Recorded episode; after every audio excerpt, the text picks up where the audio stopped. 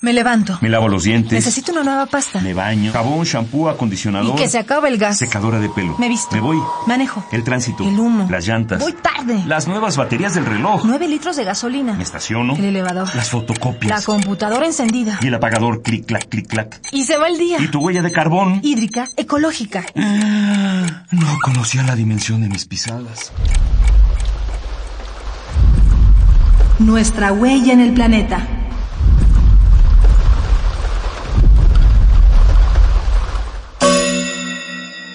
Energía. Fuerza y movimiento. La energía en México.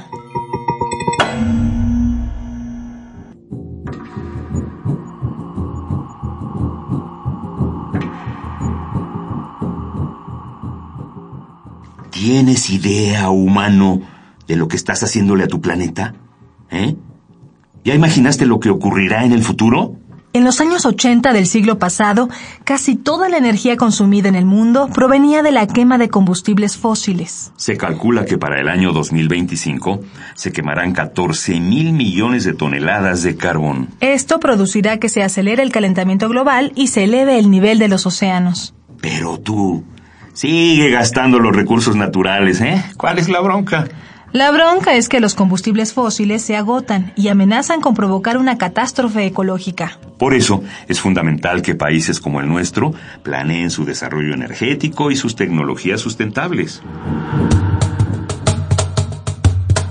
México depende mucho de los combustibles fósiles, en especial del petróleo y el gas. Sin embargo, nuestro país tiene características que le permitirían aprovechar una gran variedad de energías renovables o sustentables. ¿Soluciones? ¿Alternativas? Casi todo el país recibe una irradiación solar de más o menos 6 kilowatts hora por metro cuadrado. Esta es una medida asombrosa si se compara con cómo aprovechan la energía solar en otras naciones. Nuestro territorio forma parte del llamado Cinturón Solar, que lo vuelve uno de los principales países con alto potencial solar. Por lo que podría generar grandes cantidades de energía para exportar y, mejor aún, para autoabastecerse.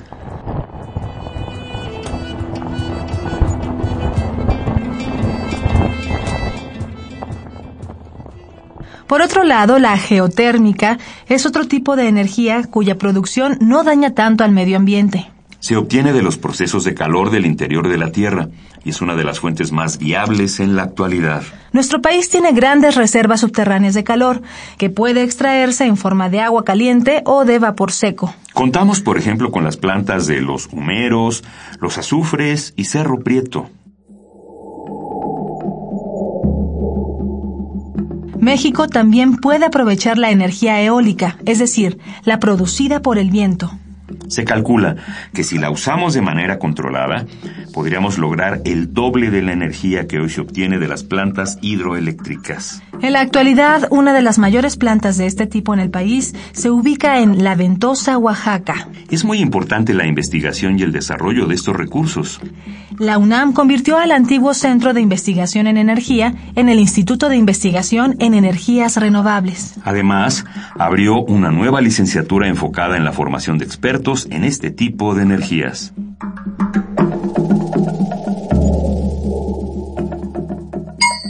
Ecopuma te rola tres ideas para hacer la diferencia. Puedes aprovechar la energía solar en tu hogar para calentar agua o cocinar. Ya existen diversas alternativas en el mercado. La licenciatura de Ingeniería en Energías Renovables que imparte la UNAM tiene su sede en Temixco, Morelos. Puedes consultar más información acerca de esta carrera en www.lier.unam.mx. En el Instituto de Energías Renovables de la UNAM también se imparten cursos para aprender a aprovechar las energías sustentables. Conócelos en